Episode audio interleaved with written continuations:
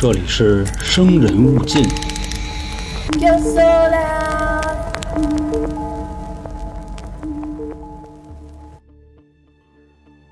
来了啊，朋友们，欢迎收听由春点为您带来的《生人勿近》，我是本台的杀人放火讲解员老航。本期节目呢，给各位带来一个发生在国内的真实案件。今天呢，咱们不说这个李昌钰，因为已经好几周啊都连着都是这个唱歌了啊，我已经都有点疲了，所以呢，给各位换换口。那咱们啊要说的这个案子，具体的发生地啊是国内还是北京？年头呢也比较早，二零零六年出的事儿。说的啊是有这么一对夫妻刚结婚，男的呢是新婚，女的是二婚。领完了证啊，还没等办婚礼呢，这个男的啊晚上在家布置新房，结果第二天就没看见早上的太阳，让这个火给烧死了。等这件事儿呢进入调查阶段之后，发现是这个女的纵的火，给自己老爷们烧死的。而且啊，说这女的当时还怀着孕。后来呢，这个消息出来啊，媒体就炸锅了，就争相报道这个事儿，说这不就当代潘金莲吗？有没有点那意思？大郎啊，喝药了，大郎这个 BBQ 了，该烤火了，这不就给烧烤了吗？那么说啊，当年究竟为什么让这个刚结婚的女的给自己老爷们烧死了呢？各位啊，稍安勿躁，且听我娓娓道来。那在这个节目开始之前呢，给大家发个公告，就是咱们台啊三月的特别节目已经上线了。那好这口的朋友呢，可以去享受啊摄取知识的快乐时光。由于咱们这期节目啊话题过于敏感，聊的呢是人类身体的一个重要部位，所以呢就不过多介绍了。您呢关注 N L 号春点，回复呢特别两个字，最上面那个啊就是本期的特别节目。而且这次啊，您购买了之后，还可以赠送给一位朋友，一起享受啊这种偏门知识的快乐。那说完这个啊，正式开始咱们今天的节目。那一提到零六年的这个事儿啊，江湖人称北京潘金莲嘛，还得从啊这个女的生平过往开始说。先介绍一下啊，这个姐们呢叫高秀丽，生于一九七一年，北京人。说早年间啊结过一次婚。当时这个丈夫呢，跟她还算般配。你看这个高秀丽长得啊，就跟她那个名字一样，挺秀丽的，长得就特别有样。她这个前夫呢，长得也挺帅的，大高个等于说啊，这两个人就很般配，过了这么几年好日子。但是吧，好景不长。后来说呢，由于这个性格的原因啊，老掐架，外加上啊，还有一个特别要命的事儿，就是他要不上孩子。那会儿，你像咱们国家啊，两千年附近的时候，群众的这个思想也可能比较闭塞。你要不上孩子，一般就赖女的，那意思嫌人屁股不够大，不好生养。你说呢？这个高秀丽啊，那会儿也快三十了，天天啊就得挨这个挤兑，所以呢，就这段婚姻啊，基本上就属于一种半死不拉活的状态。其实啊，咱说句后话，这个要不上孩子，还真是她前夫的锅。后来你像她这不也怀上了吗？所以当时啊，就他那么一分析，说既然呢这个婚姻不幸，那就从事业上啊就找不找补。我这现在不到三十，老爷们天天这么糟践我，那回头就等我到四十了、五十了，那不得给我推河里去吗？所以说这会儿咱怎么办呢？得把这个有限的精力啊投入到无限的事业当中去。女强人啊不敢说，好歹得成为一个独立的女性，把这工作一辞啊卖保险去了。其实啊，你像他这个举动啊，在当年来说还算比较正常，因为那时候啊，保险行业正迎来咱们国家的算一个爆发式的增长吧，就那么个意思。当年说啊，有这么一统计，就是全国五十个人里边就一卖保险的。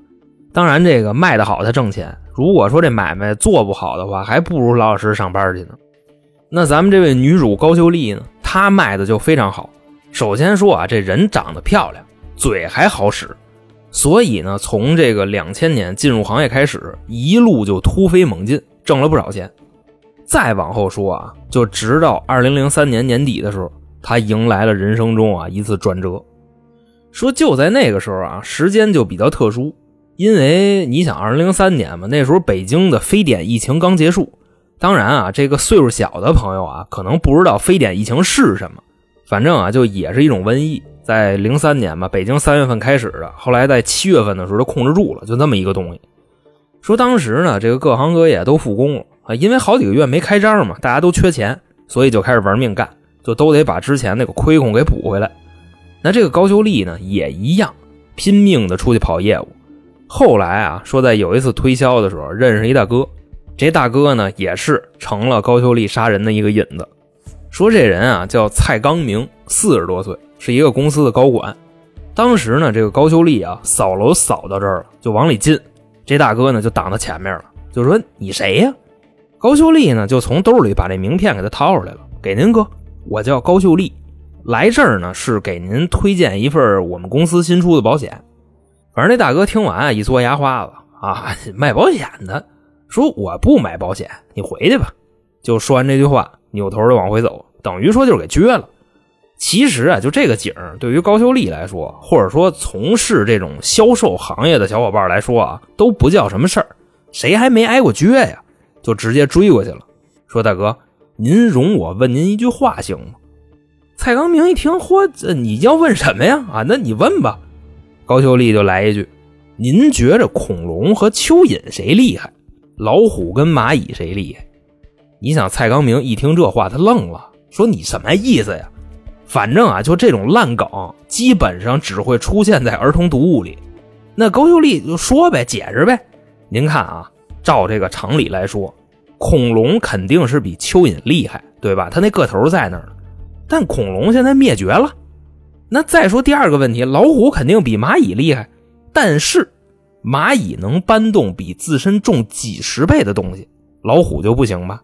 那再说啊，老美厉害吧？那世贸大厦不也让人给砸了吗？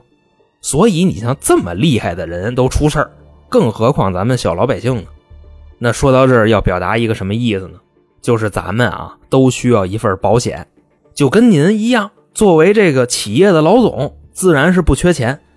但是啊，居安思危这个道理，您肯定理解的比我透彻。反正就这么一顿愣凑啊，还真把这个蔡刚明给说动了。但你要说这话放在现今来说啊，这也挺烂的。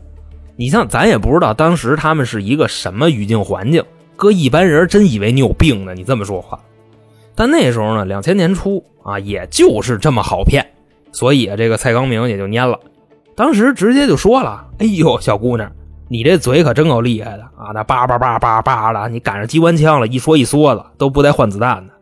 那你介绍介绍吧，你这保险业务就那那个产品。”然后这个高秀丽啊，咔咔的跟那说上了，外加上啊，一边介绍产品，一边还捧这个老蔡，给老蔡都快捧飞了。就相当于什么呢？老蔡遇上高秀丽之后，才知道我这么牛逼呢，合着让你给我捧的，就那个意思。等于前后啊，差不多聊了得有个十多分钟，这一单就拿下了，签了一份巨额的保险。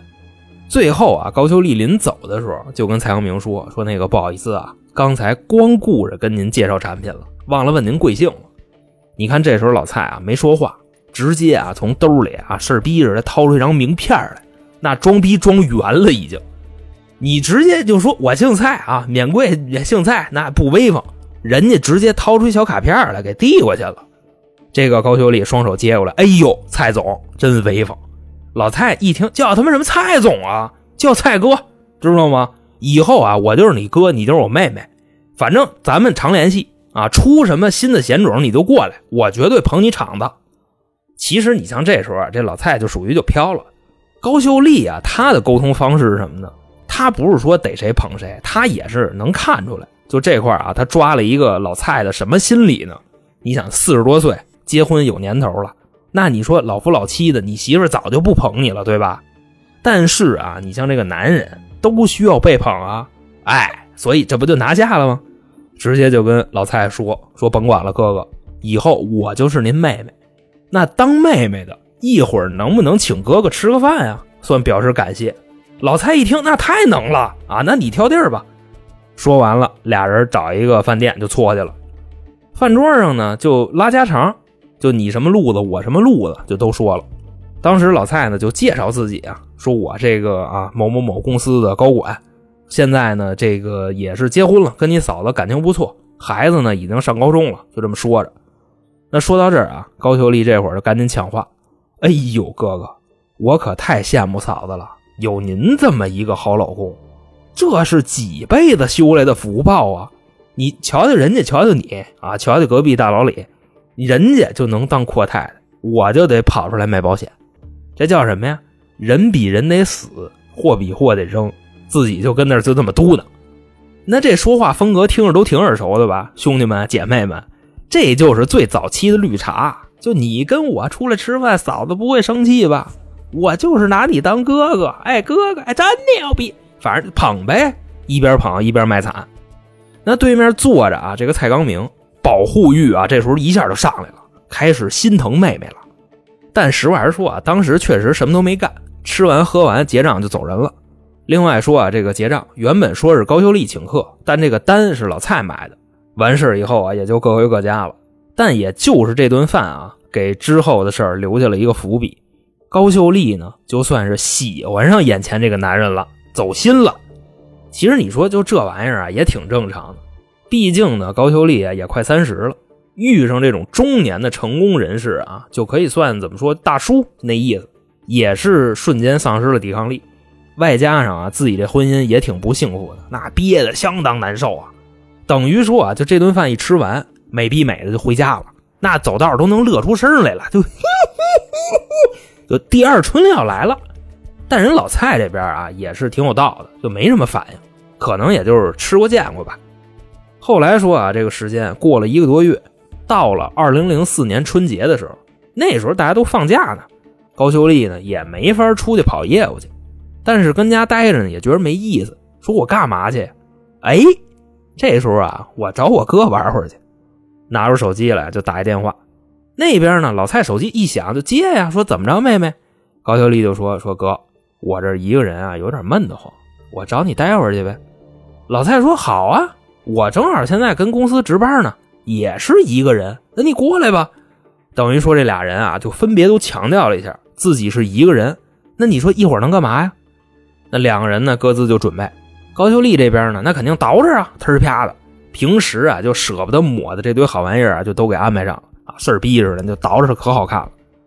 那老蔡这边呢，就简单的吧，男的嘛，刷刷牙、洗洗脸、抠抠屁眼、闻闻手啊，那一点毛病都没有。这四十多老大哥也挺讲卫生啊，那等着吧。没过一会儿，人就到了。老蔡呢，就定眼一看，高秀丽穿着大丝儿，踩着高跟，飘着香味就进来了。但那时候啊，冬天。估计穿的是那种光腿神器，那俩人呢就跟屋里啊互相打一招呼，走了那么几个眼神，也没怎么说话，主要是也不知道该说什么。就当时啊，那个屋里头什么模样呢？是一个值班室，电脑啊、沙发，还有一个床。老蔡呢就在那床头啊，就那么靠着，就那么待着。高秀丽呢在床边坐着，俩人互相就对着看，就那种深情相望啊，就跟照眼似的。那你说这玩意儿孤男寡女在一个密闭的空间里，那接下来会发生什么事儿呢？对不对？虽说是啊，俩人兄妹相称，那你说这玩意儿，那上学的孩子都明白啊。这会儿啊，老蔡一看时机到了，直接一个脖溜子给高秀丽给薅过来了，俩人就跟那就啃上了。那你说这玩意儿啊，两个人都有家，当时高秀丽也没离婚呢，老蔡也是，孩子都上高中了。跟屋里就这么就滚起来了啊，也管不了那么多了，先把这个事儿办了再说。那这个过程啊，咱也没必要去描述，但有一点就不得不提。你别看老蔡这么大岁数啊，还真有两下子，直接啊在那屋里就给高秀丽就干蹦起来了。得亏啊是当时公司里没人，要不那动静太刺激了。其实你像这种事儿呢，虽说是违背这个道德，但也是屡见不鲜。老蔡这人呢，就信奉一条哲理，叫什么呀？呃，有一个他啊，大逆不道啊，一皇上啊，替天行道，明白这意思吧？反正你是送上门来的，我又不吃亏，就这么琢磨的。那你说他怎么不吃亏呀？高秀丽傻吗？你买没买保险呀？你花没花钱呀？你冲他一乐，那保险就给你吗？外加上啊，以后你还得帮他呢，就忽悠你朋友买，就那意思。谁比谁傻呀？那当时呢，完了事之后啊，就那一瞬间。两个人脑子里想的东西就很微妙。那老蔡脑子里走的这活是什么呀？就没什么事可能就是有点冲动，心生愧疚。或者是觉着就惹事儿了。那高秀丽想的是什么呀？通过刚才啊，就这个亲密的身体接触，更喜欢这个男人了。估计啊，就是刚才给拿到点上了。反正呢，就是完了事之后，高秀丽啊就回家跟自己老爷们就离婚了。他当时他也没问问老蔡，就是我有情，你有没有意，就直接把自己这后路就给断了。要不说啊，这姐们儿也是真够恋爱脑的。你说哪有这么办事儿的？老蔡人孩子都上高中了，为了你能把自己家拆了吗？这是多大的成本啊！所以说呀，高秀丽当时也就没管，离了婚啊，就找老蔡去了，说那什么，我告诉你一个好消息，我离婚了。老蔡说那真牛逼啊啊！那你之后打算怎么着啊？那肯定打算跟你结婚呀！惊不惊喜，意不意外？老蔡说你丫疯了吧？凭什么呀？就崩一锅我就得跟你结婚呀？大哥，我今年孩子上大学，你跟我闹呢是吗？直接就给撅了。那你说普通人啊，就一听这话，那还有什么好谈的呀？就我看错人了呗。但是这会儿高秋丽啊，并没有跟老蔡撕破脸，那意思你现在不同意，早晚你都会同意的。咱们走着瞧。说完啊，又崩一锅。那这会儿呢，就算是老蔡啊拒绝了高秋丽，不过两个人也没撕破脸嘛，还是就该干嘛干嘛推呗。要不说老蔡这人心也是够大的啊，那玩的也够大的，都这样了还崩呢。但是啊，也就是这次高秀丽怀孕了，哎，这事儿都不来了，差不多就是从啊现在开始这件事啊就到了关键的转折点。高秀丽啊现在就两个想法，第一个，之前要不上孩子不是我的事儿，含着自己前夫去了，那意思啊，你呀就一肚子死子儿啊，你活着吧，我生孩子去了。第二个是什么呢？高秀丽就决定啊，她要把这孩子生下来，作为感动蔡刚明的一个手段，甚至啊，未来还可以逼宫上他们家闹去。那行吧，啊，就这么干。一想到这儿啊，又产生了一个新的想法。咱们要知道啊，就是现在的法律或者说政策是允许单身姑娘生孩子的，但那时候二零零五年这种情况是绝对不被允许的。这孩子啊，要是没爹，生出来就黑户。所以这会儿呢，高秀丽要干嘛呢？找一个老实人接盘，要先把这个孩子生下来，有了户口以后再离。这孩子呢也得跟我姓啊，他高秀丽也姓高。到时候逼宫蔡刚明的事啊，回头再说。那找吧，就撒出人家啊，给他介绍对象。那时候呢，他已经三十四了，写一个什么简介，就自己这条件、学历、收入，有过一段不幸福的婚姻，没孩子，就让介绍人就出去找去了。那往后说啊，很快这个冤种就到了。这哥们儿怎么回事呢？叫王大超，河北人，跟这个高秀丽啊住的不远，就算是邻居。就那个长相啊，挺干瘪的，只能反正这么说。你寒碜吗？就收拾收拾，肯定是有前途，但是不会收拾，就那么个意思。而且呢，也没什么钱。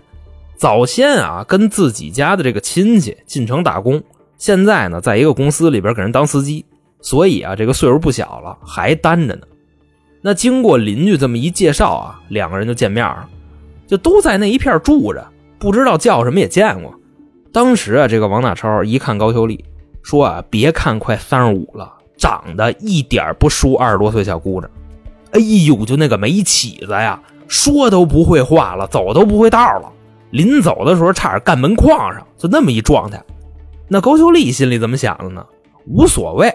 就一个要求，老实人，别的啊一概不管。介绍人就说：“你们聊聊吧，互相的了解一下。”高秀丽说：“我觉得挺好的，您呢？”王大超这时候啊，就努着嗓子眼啊，就就就就就好啊，就太漂亮了，就那意思。简短结束啊，双方都没什么意见。那后边呢，就到了这个见父母的环节了。起初呢，这个高秀丽啊，把王大超往他们家一带。这个父母一看呢，不同意啊，这什么呀？我闺女能嫁这样的，连话都说不利索。但是吧，你反过来又一想，人家是新婚，自己家闺女是二婚，也就没多说什么。那找个老人就过呗。再说啊，王大超的父母，哎呦，儿子真牛逼，这闺女可太有样了。回头啊，过了门你可不行气人家啊。就算是啊，他以后说这孩子跟他姓，你都不能自辟，知道吗？你给我忍着。反正也就是这么着啊，这俩人认识了不到一个月就领证了。王大超呢，这时候就心里想的是什么呢？我这个终身大事啊，落听了，我有媳妇儿了，以后啊，我除了孝敬父母，我就对她一个人好，就反正可高兴了。反过来啊，你再看高秀丽，心说啊，跟这冤种领证只是第一步，之后啊，怎么着，我还得再坑他一道呢，让他给我买个车呀，拿点钱呀，就这那的，反正到时候离婚啊，什么夫妻共同财产，我还能再分点。于是啊，就提了，就说那个大超，你看咱们这婚也结了是吧？但我总觉得少点什么。王大超挺新鲜，说少什么呀，媳妇儿。高秀丽呢就看着他，你真是老实人，我发现彩礼呀，就说啊，我知道你没那么酷，但是你好歹你得意思意思吧。王大超说：“我明白了，你甭管了，媳妇儿啊，我想辙去。”反正他说这话的时候啊，也是硬着头皮说的。那王大超没钱，心说你这玩意儿你怎么弄啊？但这会儿呢，就想起他姐夫来了，因为王大超啊之前进城打工是他姐夫带他来的，所以这会儿直接给他姐夫打一电话，就把这事说了。姐夫呢也是挺大方，就给他点了五千块钱。王大超啊拿着这个钱回家就交到高秀丽手里边，当时啊还没用手接呢，就不乐意了。因为什么？你看这个厚度，你也能看出来呀。撑死了也就四千、五千、六千，就那意思。直接啊就急了，你他妈五千块钱你娶媳妇儿，哥们儿你跟我闹呢是吗？你们村老娘们五千块钱你能拿下吗？就跟那骂他。王大超呢就瘪了，说就这五千块钱呀，还是我跟我姐夫借的呢，真没有。高秀丽一听又急了，我不管你接着借去，反正最少也得两砍。就是两万啊，那一摞就是一砍，反正就跟那屋里骂他，骂的也挺难听的。说到了最后啊，王大超也急了，两个人开始对骂，骂的还特难听，就以你为圆心啊，以你的长辈作为半径啊，就开始这个什么生殖器官就开始画圈了，就说什么怎么说你爸到你爸，你爸走道就倍儿拉胯，你妈脑袋上顶一巨无霸，反正就这意思。再往后啊，到头了，那意思这日子还过不过了？能过过，过不了拉倒。这话啊，还是王大超说的，就硬起来了。高秀丽啊，一听这个，别介呀，大超你冷静，我这都是气话，你可别往心里去。就开始就跟这哄他。其实啊，重点是什么呀？孩子还没落地呢，没上户口呢，哪能离婚呀？那王大超不知道啊，一听好话，说得了，我刚才我也不对啊，以后我努力呗，就蔫了，和好了。往后的这个日子啊，有什么说什么，过得特别微妙。虽说俩人啊一被窝睡觉，但是没有任何的肌肤之亲，连手都没怎么拉过，或者说就啊就这个扯淡。那这个呢啊，就这个想什么呢？现在已经怀了，你丫的给我顶坏了，那能行吗？所以就那么耗着。但是啊，就这个日子啊，一天一天的过，他这个肚子可就越来越大了。那你说王大超都没碰过他，那您这肚子里这是谁的呀？于是乎啊，高秀丽想一高的，他把自己吃成了一大胖子。结婚之前啊，一百零几斤，也就这几个月啊，一百三十多斤，那彻底就看不出来了。现在啊，就琢磨说这个事儿怎么办呢？生孩子倒是无所谓，反正也是我给他戴帽子啊，不亏。但是我还有一个目的，我得骗钱呀。要不说贼不走空呢，也就是啊，伴随着这个目标，现在啊，高秀丽的脑子里边产生了一个邪恶的念头，什么呀？各位说到这儿可以猜一下，给个提示啊，高秀丽是干嘛的？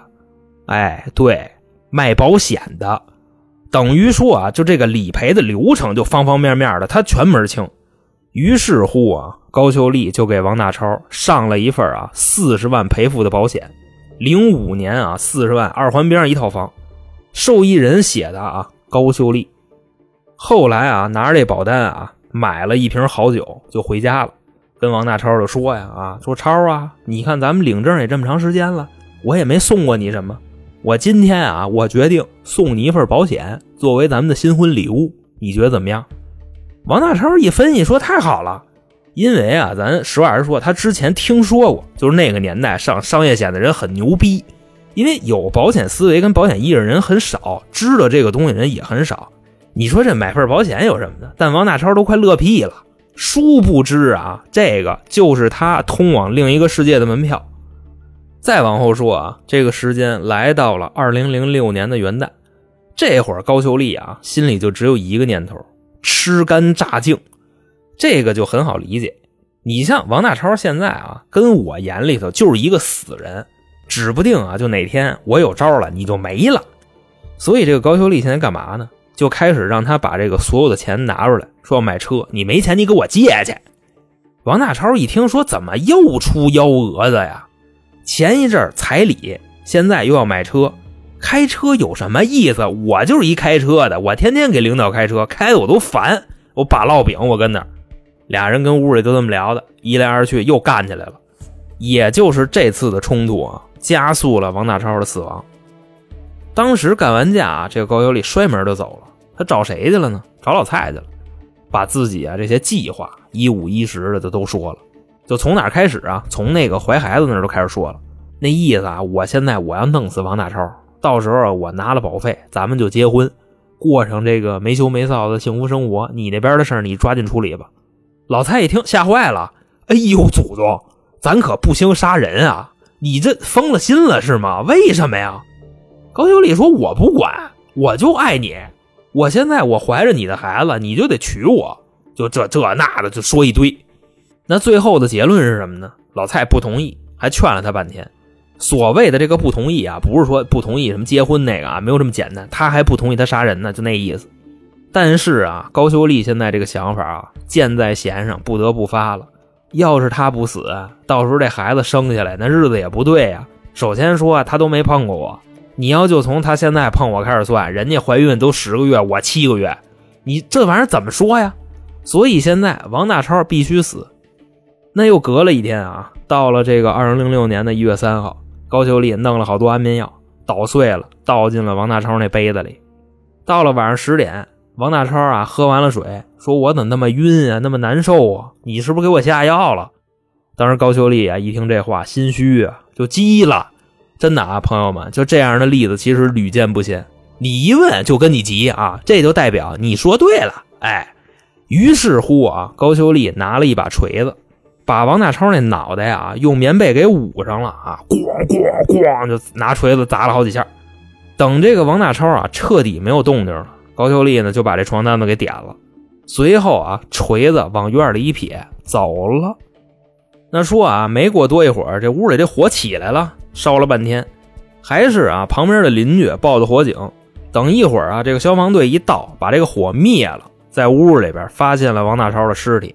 那人还能活着吗？那肯定没了。这时候说啊，高秀丽在哪儿呢？躲起来了，买了一张新的电话卡。这时候直接联系老蔡，就跟他说啊，这个王大超死了，想跟他见面。反正那意思啊，也是感觉自己的时间不多了。当时说啊，这两个人见面之后啊，高秀丽呢就跟那个饿虎扑食似的啊，就把老蔡给摁炕上了，也不管这个肚子里孩子不孩子的了，就当现在啊最后一回，因为他知道啊，警察肯定能查出来，因为王大超死前吃过药啊，或者说那个脑袋瓜子被锤子敲击过，就那意思。那说到这儿啊，这个案子基本上已经接近尾声了，因为对于警察来说，这个案子太简单了。说首先啊，这个王大超的验尸报告，这个胃里边有安眠药的药物残留。其次啊，这个鼻子里边跟肺里边连点灰儿都没有，那是什么呢？就是起火之前王大超就已经死了。外加上啊，这个凶器就那把锤子就在院里放着呢，上边啊有清晰的高秀丽的指纹。还有什么呢？王大超身上啊背了一份商业险，受益人啊是高秀丽。来，那你解释解释吧啊，这是怎么回事？等这个人啊一带到，高秀丽连扛都没扛，就把我刚才啊上面说那堆都来了一遍。最后呢，在这个法庭上，高秀丽啊故意杀人及纵火罪名成立，罪行之严重，性质之恶劣，被判处了无期徒刑。那肯定啊，有好多小伙伴会问啊，就为什么不是死刑？别忘了啊，各位，他这会儿怀着孕呢，就这么简单。这个孩子啊是无辜的。另外说啊，老蔡怎么收拾他呢？说服教育没他的事儿。这个啊，其实你要强说，他不算是狗男女。